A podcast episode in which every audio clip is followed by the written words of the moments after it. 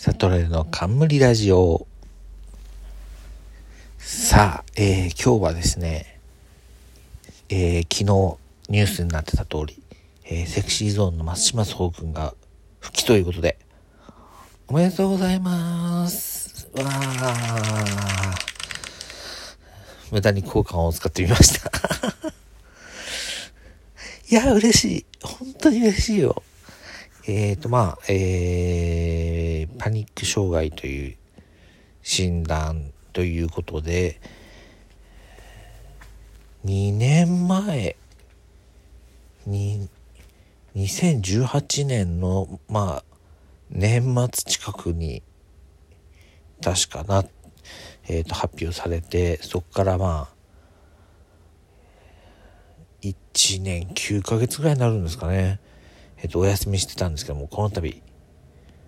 ということで、本当に嬉しい。で、まあ、セクシーゾーンの中では一応中島健人君が好きっていう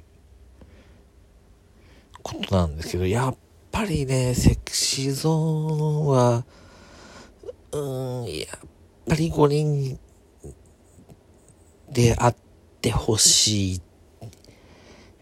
うん、まあ一時期あの、マシュマ君とマリウス君が、ちょっと別グループになったりとかっていうこともあったし、まあ今回の休養で4人になったりっていうこともあったんですけど、やっぱりそうなると、うーん、応援する気持ちがやっぱり100、もともと100とするとやっぱりちょっと落ちちゃうかなっていうのが正直にああって、で、まあ、えっ、ー、と、他のアイドル、一応ハロプロをメインに応援してるので、そこまでその、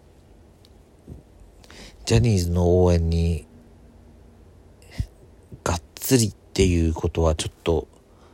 難しい中でやっぱそういうことがあっちゃうと、うーんっていう感じになってしまって、ちょっとね、あの、正直縁遠くなってた部分もあったんですけど、うん。一応その間のアルバムとかは借り、あの、ね、ツタヤとかで借りて聞いたりはしてたんですけど、うん、なんかこう、今一歩前のめりに聞ける感じが薄くなってしまうというか、まあ音源は音源でね、あのー、純粋に音源として評価するっていう方法もあるんですけど、ちょっとやっぱりこういう状態だとなかなかそれもうまくできなくて、どうしようっていうところがあってまあでもなんかとはいえなんか何もコンサートも申し込まなくなっちゃったしなんかセクシーゾーンにお金を落としてないなっていう感じがあってなんか申し訳ないなと思ってこれいつだっけな？買ったんえっ、ー、と去年のセクシーゾーンのコンサートレクシーゾーンライブさん2019ページ。これを買って、えー、のブルーレイを買いましてですね、一応見たんですけど、で、まあ、見たら見たなりにやっぱり楽しいなっていう気持ちは当然ありましたし、うん、楽しんだんですけど、や、やっぱり4人でも、応援で前みたいに応援していきたいな、みたいなところまではちょっとたどり着かずっていう感じで、まあ、こちらの気持ちによるところが大きいんで申し訳ないんですけど、そうなってしまったという感じですね。で、ちょっとこれでまあ復帰はまあちょっと徐々にっていう発表もありまして、まあもちろん本人の状態とかそういうのを尊重してっていうことで、まあどこから復帰していくんですかね。とりあえずは、えっと、なん今はもうちょっとファンクラブ継続してないんで、あの、ファンクラブに上がった動画は見られなかったんですけど、どこからなんか本人の、ね、映像だったり、声だったりを、そのメディアの前に出していくのかっていうところですよね。で、多分、一番なんていうか、うん、段階的にいいのは最初は、ラジオかなっっていう気持ちはちょっと感じてます。ラジオ。そっからなんだろうな、雑誌かな。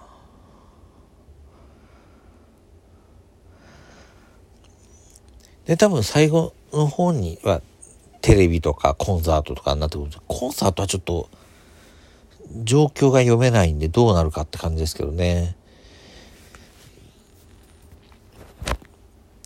でもまあ、多分最初はその、ラジオとか雑誌とかから始めていくのがいいんじゃないかな。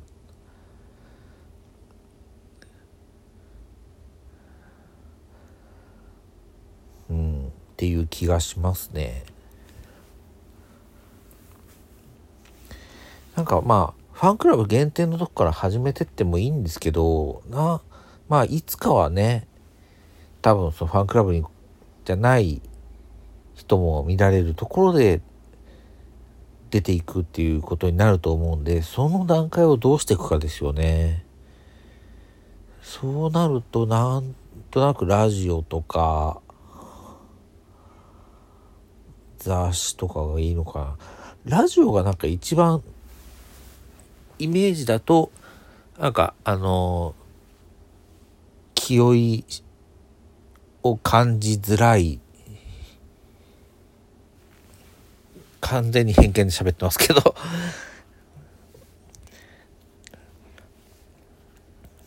そうね、ラジオが一番なんか、負担が少ないかなっていう気がしてて、多分ですけど、一番多分、スタッフさんの数もそんなに多くない。それぞれある仕事の中で、結構少ない方に入るのかな雑誌は多分ね、あの、撮影とかとセットになってると、そこそこのスタッフさんいるかなって気はするんですけど、ラジオだったらなんか、そんなに多くなくていけるんじゃないかなっていう気がしていて、まあちょっと一人で喋るのはもしかしたら難しいか、あの、緊張するかもしれないですけど、なんかメンバーと二人とか、そういう感じにしていけば、まあ、最初のそういう対外的な仕事としてはな、仕事のスタートとしてはなんかいいのかなっていう気持ちがします。まあちょっとどういうふうに復帰していくのかはわからないですけども、一応松島君自身がそのファンの人の声がエネルギーだっていうようなことも言ってるみたいなんでその言葉を信じてえー、まあねちょっと進化した松島君を楽しみにしたいな。で、これね、ブログにも書いたんですけど、あの、進化っていうふうに、まあ人によってはそのなんかできることが、昔ほどできることが多くなくなったとかっていうふうに捉えることもできるのかもしれないですけど、やっぱりそれはなんか、その休みっていうのを経て、自分が何を大事にしているか、何をどこまで頑張る、りたいかっていうところをやっぱり考える時間っていうのがこの2年弱の間にやっぱり生まれて本当になんか仕事のことから離れてっていうお休みの仕方だったみたいなんで、そういうことを多分考えたと思うんですよね。で、多分、